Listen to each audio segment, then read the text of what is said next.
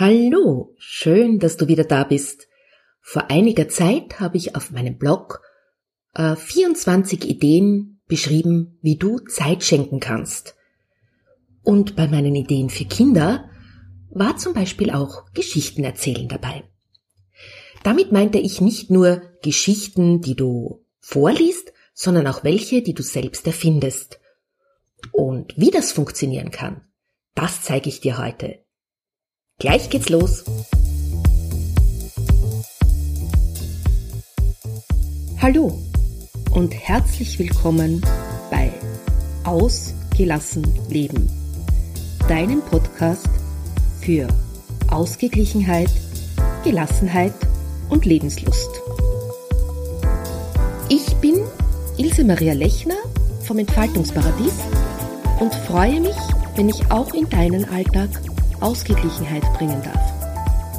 Lass uns den Herausforderungen des Alltags gemeinsam, gelassen und mit Lebenslust begegnen.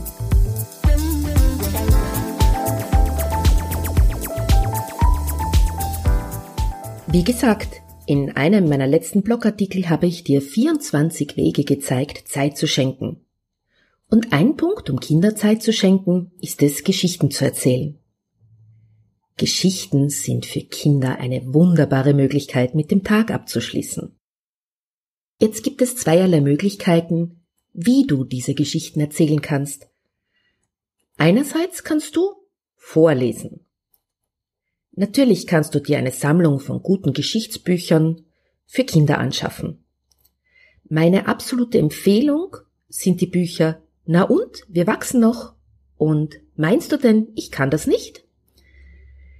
Diese beiden Bücher werden zwar schon lange nicht mehr aufgelegt, sie sind aber immer noch erhältlich. Und in beiden Büchern sind alle Situationen, die in einem Kinderleben im Kindergartenalltag, also bis zum Vorschulalter, frühen Schulalter vorkommen, liebevoll in Geschichten beschrieben. Aber du kannst die Geschichten natürlich auch selbst erzählen. Das ist für die Kinder ein viel schöneres Erlebnis. Ich höre dich jetzt schon rufen. Aber das kann ich doch nicht, ich bin doch keine Märchentante. Keine Angst, das ist gar nicht so schwer. Du hast dazu ein paar Möglichkeiten. Einerseits kannst du wunderbar Erlebnisse aus dem Alltag aufarbeiten. Du kannst eine Fantasiefigur erfinden. Bei uns war es die kleine Haselmaus. Zuerst einmal habe ich die süße kleine Haselmaus beschrieben. Danach habe ich erzählt, wo sie wohnt und wie ihr Haus aussieht. Der Trick an der Sache aber war, dass ich das Tagesgeschehen meiner Kinder immer in die Geschichten mit der Haselmaus verpackt hatte. Mein Sohn hatte Schwierigkeiten mit einem Freund. Die kleine Haselmaus hatte an diesem Tag ebenfalls Streit mit einem Freund. Das Thema habe ich immer leicht verfälscht. Wenn es also im realen Leben darum ging, welches Spiel gespielt wird, dann stritt die Haselmaus mit ihrem Freund eben um einen kleinen Sandkübel. Wichtig ist, dass du dabei nahe genug am Alltag bist, dass dein Kind die Essenz der Geschichte begreifen kann.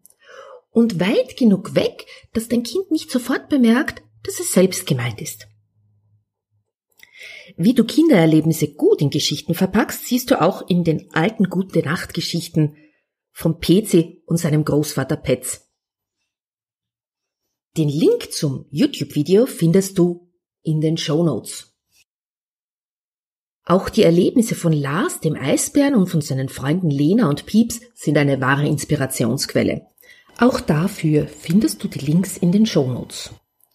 Spannend fand ich übrigens die Tatsache, dass mich mein Sohn mit circa acht Jahren gefragt hat, Mama, ich glaube, ich war die kleine Haselmaus. Du siehst, diese Geschichten arbeiten wirklich lange im Unbewussten der Kinder. Du hast so die Möglichkeit, auf das Verhalten deines Kindes Einfluss zu nehmen ohne zu schimpfen oder zu kritisieren. Und das finde ich sehr wichtig. Einfach indem du zum Beispiel, eben in unserem Fall die kleine Haselmaus, Lösungsmöglichkeiten für das Problem finden lässt, die dein Kind dafür noch nicht gefunden hat. Oder du lässt deine kleine Haselmaus ähm, so reagieren, wie du es dir wünschst, dass dein Kind reagiert. Eine Möglichkeit, wie du dir vorstellen kannst, wie die Situation gut ausgeht. Eine zweite wunderbare Gelegenheit ist, Kinder an den Geschichten mitarbeiten zu lassen, sie mitbestimmen zu lassen. Ich nenne diesen Punkt jetzt Geschichten mitbestimmen lassen. Das ist eine ganz eine andere Art, an Geschichten heranzugehen. Du gehst dabei wie bei einer Reizwortgeschichte vor. Das heißt, dein Kind darf dir drei bis fünf Begriffe nennen und diese Begriffe müssen in der Geschichte vorkommen. Diese Art der Geschichte habe ich als Kind sehr geliebt. Ich habe eine Tante, die eine wundervolle Geschichtenerzählerin ist. Leider ist sie meiner Aufforderung, ihre Geschichten niederzuschreiben oder aufzunehmen, nie gefolgt. Ihre Geschichten waren von einer fantasievollen Lebendigkeit und ich durfte immer festlegen, worum es ging. Auch sie hat sich dabei an Vorbildern orientiert. Ich habe zum Beispiel die Geschichten von Maler Klecksel sehr geliebt. Maler Klecksel ist ursprünglich eine Figur von Wilhelm Busch, aber meine Tante hat es verstanden, diese Figur wirklich zum Leben zu erwecken und Maler Klecksel hat die abenteuerlichsten Dinge erlebt. Wenn du auf diese Art und Weise Geschichten erzählst, dann erfährst du, was dein Kind gerade beschäftigt, was es bewegt und woran es interessiert ist. Was sind also die Vorteile von diesem Geschichtenerzählen? Den ersten Punkt haben wir schon erwähnt. Du hilfst deinem Kind, den Tag gut abzuschließen. Der zweite Punkt, du hilfst deinem Kind, den Tag zu verarbeiten. Du bietest ihm Möglichkeiten, Lösungen, die es noch nicht kennt, auf die es von selbst nicht gekommen wäre. Der dritte Punkt, du erfährst etwas über dein Kind, vor allem bei diesen Geschichten zum Mitbestimmen. Und der vierte Punkt, den finde ich ganz besonders wichtig, Du bringst dein Kind zur Ruhe. Deinem Kind Geschichten zu erzählen hat einen wunderbaren Nebeneffekt. Oft sitzt es während des Erzählens an dich gekuschelt und holt sich noch eine Portion Streicheleinheiten. Durch diese geschützte Haltung sind auch aufregende Themen viel leichter zu verarbeiten. Das stärkt die Stressresistenz und auch die Resilienz deines Kindes. Denn dein Kind erfährt dadurch, dass es in der Lage ist, mit Aufregung umzugehen.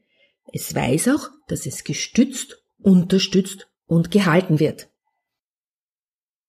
Und es kann in dieser geschützten Haltung sich öffnen. Vielleicht ist das die Chance, dass dein Kind über seinen Tag erzählt, dass es dir erzählt, was es erlebt hat und wo es ihm nicht so gut geht, Oft wissen wir als Eltern nicht, was unseren Kindern während des Tages begegnet. Die Oma von einem Kindergartenfreund ist gestorben. Und irgendwann einmal bricht das aus deinem Kind heraus. Diese Geschichtenzeiten sind ein wundervoller Anlass dafür. Und du kannst deinem Kind dann helfen, dieses Erlebnis gut zu verarbeiten. Du merkst also schon, es hat viele Vorteile, Geschichten zu erzählen. Und du wirst der Zeit gemeinsam mit deinem Kind genießen. Ich hoffe, dass ich dir mit diesem Podcast ein wenig Mut machen konnte, selbst zur Geschichtenerzählerin zu werden. Ich freue mich, dass du heute dabei warst und ich hoffe, ich konnte dir Mut machen zum Geschichtenerzählen. Die erwähnten Links findest du wie immer in den Show Notes unter www.entfaltungsparadies.at slash AGL minus Episode 44. Dort ist auch der Blogartikel mit den 24 Ideen Zeit zu schenken verlinkt. Wenn dir diese Folge gefallen hat, freue ich mich über eine gute Bewertung bei iTunes oder Stitcher. Und wenn du jetzt der Meinung bist, dass ich diejenige bin, die dir helfen kann, deinen Familienalltag gelassen und ausgeglichen zu gestalten, dann vereinbare doch mit mir einen Termin zu einer virtuellen Happy Hour. Tschüss, bis zum nächsten Mal.